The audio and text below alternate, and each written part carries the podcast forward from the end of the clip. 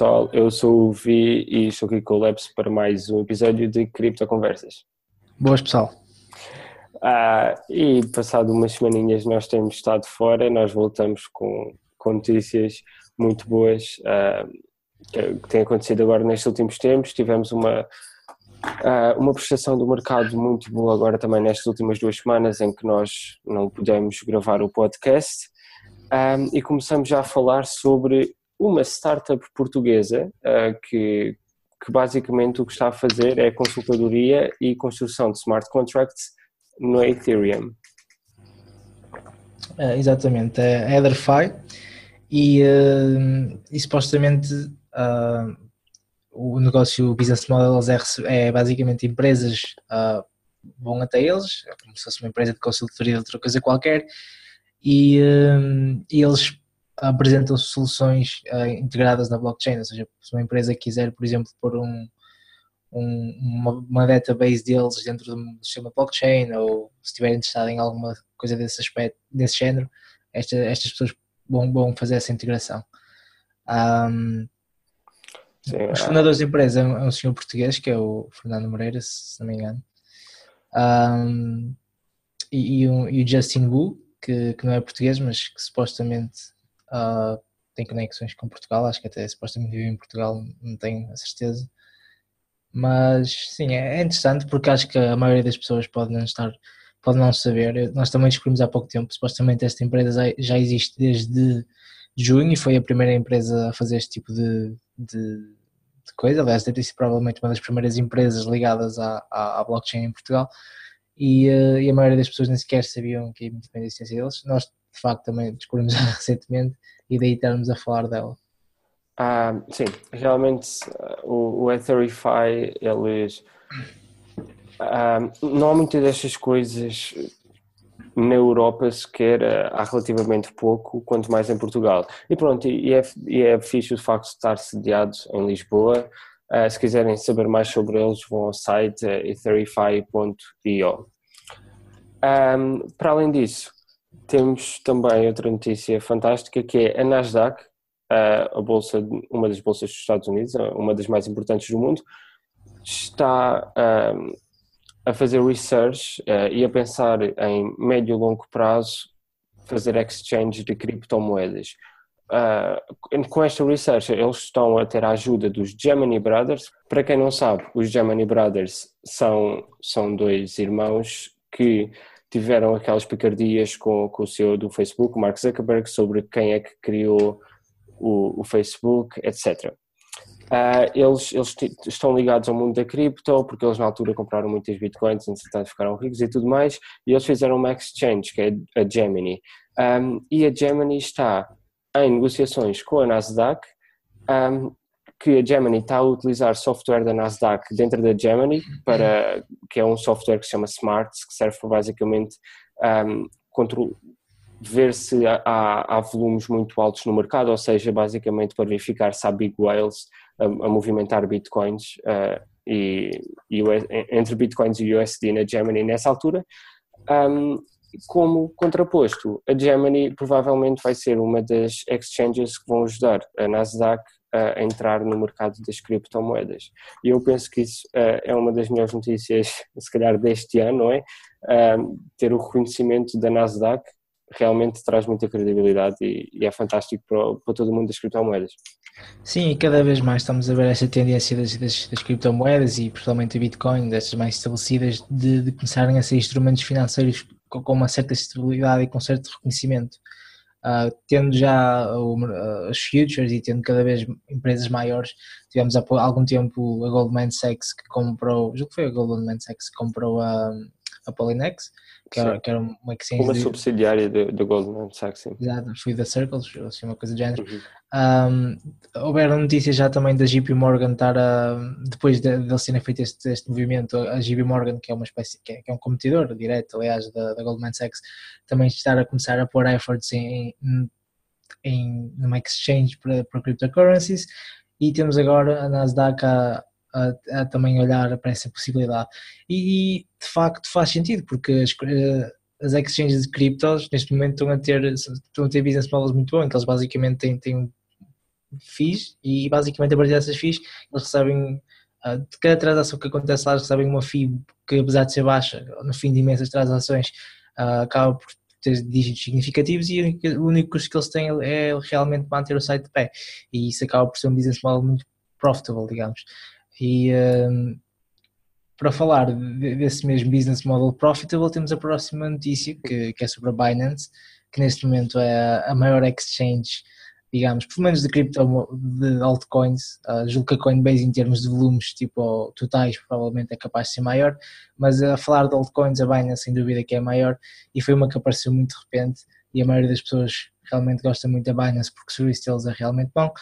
No entanto, o, o importante aqui é, é que eles pela primeira vez, uh, julgo que foi, uh, começaram a sair os reports de, dos, do, do, profit que eles tiveram neste primeiro trimestre do ano 2018 e uh, julgo que até agora, isto na altura que saíram as notícias, que foi esta semana ainda, uh, essa contagem, digamos, do profit ainda não tinha acabado e já havia, um número como 200 milhões de dólares de profit só para o primeiro trimestre do ano, que é um número extremamente alto. Depois começaram a surgir comparações. E uma das mais interessantes foi a comparação com o Deutsche Bank, que é o maior banco da Alemanha, e a Alemanha, digamos que é quase como o centro económico da Europa, de certa forma. Um, e o Deutsche Bank, para, para além de obviamente ser o maior da Alemanha, também acaba por ter muitas, muita influência no resto da Europa, sendo, sendo um banco internacional também, e uh, a Binance teve mais lucro neste primeiro trimestre que o Deutsche Bank. E depois vamos comparar as empresas e a Binance tem 200 ou 300 pessoas a trabalhar para eles, enquanto que o Deutsche Bank tem, ah, acho que eram 17 mil, alguma coisa Não, do género. 100 mil pessoas. 100 mil pessoas, ok, mais alto do que eu pensava. E aí começámos a ver o porquê de tantas instituições financeiras respeitadas, como bancos norte-americanos e, e corretoras de bolsa enormes, como a Nasdaq, estarem a, a ganhar este interesse em adquirirem exchanges, em fazerem as suas próprias exchanges, porque é um business model, eles basicamente podem ou não acreditar nas criptomoedas, mas vem cá dinheiro para ser feito ali e, e acabam por entrar. Um, e um, um, facto muito interessante é que a Binance tem 8 meses de idade, enquanto o Deutsche Bank tem tipo 180 anos ou, ou uma, coisa assim desse género. Um, a Binance que uh, provavelmente foi uma das, uma das startups de sempre que cresceu mais rápido. Desde a sua criação, passado oito meses já tem earnings de 200 milhões de, de dólares só num trimestre, é, é bastante é, é impressionante mesmo. Sim, isto, isto, para não falar do, do CEO extremamente estranho que eles têm. Sim, o CEO é uma, é uma pessoa muito, muito interessante, chama-se Chanpeng Zhao, não sei se estou a pronunciar bem ou não, é um senhor uh, chinês e um, foi este senhor que de repente decidiu aumentar o capital, aliás o, o PIB da Malta em 10%, como podem ver aqui.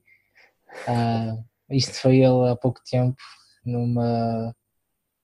Não sei se foi na Malta ou alguma coisa do género em que ele deve ter feito. Deve ter, deve ter tido de fazer alguma, alguma espécie de burocracia e teve de, a parte de cima, obviamente, tinha de ir de fato, mas a parte de baixo. Uh, se calhar não tinha calças, you know, acontece. Uh, no seu trabalho. Mas pronto, é um muito interessante. Uh, de facto, a Binance uh, diria que, um, que, é, que, é provavelmente a exchange mais. É a maior exchange, mas também é uma das que as pessoas gostam mais neste momento. Eles têm fees baixas, têm muitos giveaways, têm, têm o próprio token que permitiu que eles baixassem as fees uh, muito. Um, e dá para perceber porque é que cresceu tanto.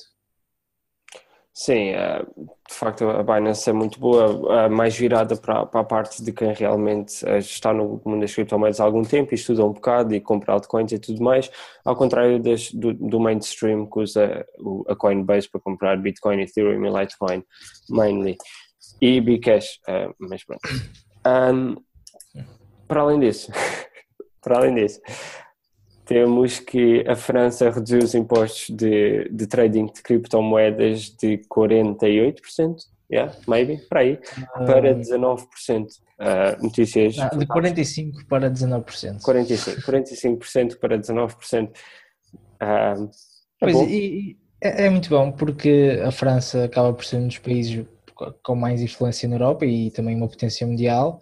Um, ela esteve presente há pouco tempo no G20, em que, supostamente falaram de criptomoedas, e uh, portanto isto aqui é um bom indicador de acontecer depois do G20, porque à partida temos pelo menos a certeza que, que, que pelo menos a certeza podemos afirmar, digamos, que, que, provavelmente a França foi um dos defensores da, da dos sistemas de, de criptomoedas e, e de, das coisas que poderiam vir daí, não só tecnologicamente, mas também financeiramente, e agora parecem estar mais interessados em, de certa forma, atrair esta, estes potenciais negócios.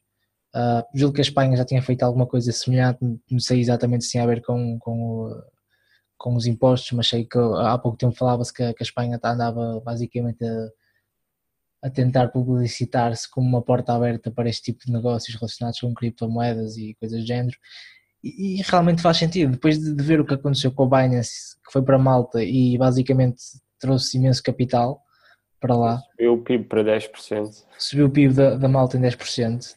Uh, obviamente estes países não quer acontecer, não é? porque tem um PIB também muito maior, mas continua a ser muito dinheiro que é, que é basicamente vem de outros sítios para, para os países e, e, e principalmente aqui as, as empresas de cripto, como são coisas completamente baseadas na internet e uh, o business model todo, digamos, a ideologia toda baseada na internet, digamos que a sede nem, nem, não é uma coisa tão importante, a sua localização, tipo, em termos de não faz diferença, por exemplo, a, a Binance ter a sede, sei lá, no Reino Unido ou na Malta, porque basicamente em termos de do serviço deles é basicamente a mesma coisa. O que Sim. de facto faz a diferença, provavelmente para escolher, tem a ver mais com, com a parte fiscal e a parte de. Pronto, é, Sim, a parte mais burocrática da situação, os impostos e tudo mais. Exato, e foi por isso que eu também acho que eles escolheram, a Binance neste caso escolheu um país pequeno, que, é, que faz parte da Europa, como um bom um ponto de entrada para a Europa e uh, estes países pequenos obviamente têm tanto a ganhar que não se importam de, de criar estas isenções e fazer tipo acordos mais facilmente diretamente com, com, com, com as exchanges e as empresas. Sim, exatamente. Um, esta semana é tudo. Até para a semana e bons investimentos. Até para a semana e bons investimentos. Não se esqueçam de nos seguir no Twitter. Uh, o Endler é Cripto Conversas. Se nos quiserem seguir pessoalmente, os Endlers, para quem está a ver no YouTube, também vão estar uh, aqui. Para quem não está a ver no YouTube, uh, se calhar é melhor procurar na descrição ou coisa do género. yeah, mas sigam Criptoconversas, depois encontram-nos aí. E pronto, nós lá nós metemos as notícias que encontramos mais rapidamente, uh, tipo os comentários em que, enquanto vocês aqui recebem as notícias e a nossa opinião sobre as coisas uh, mais aprofundada ao final da semana, lá uh, recebem a, opinião das, a nossa opinião em tempo real e as notícias mais importantes do mundo das criptomoedas. Até a próxima.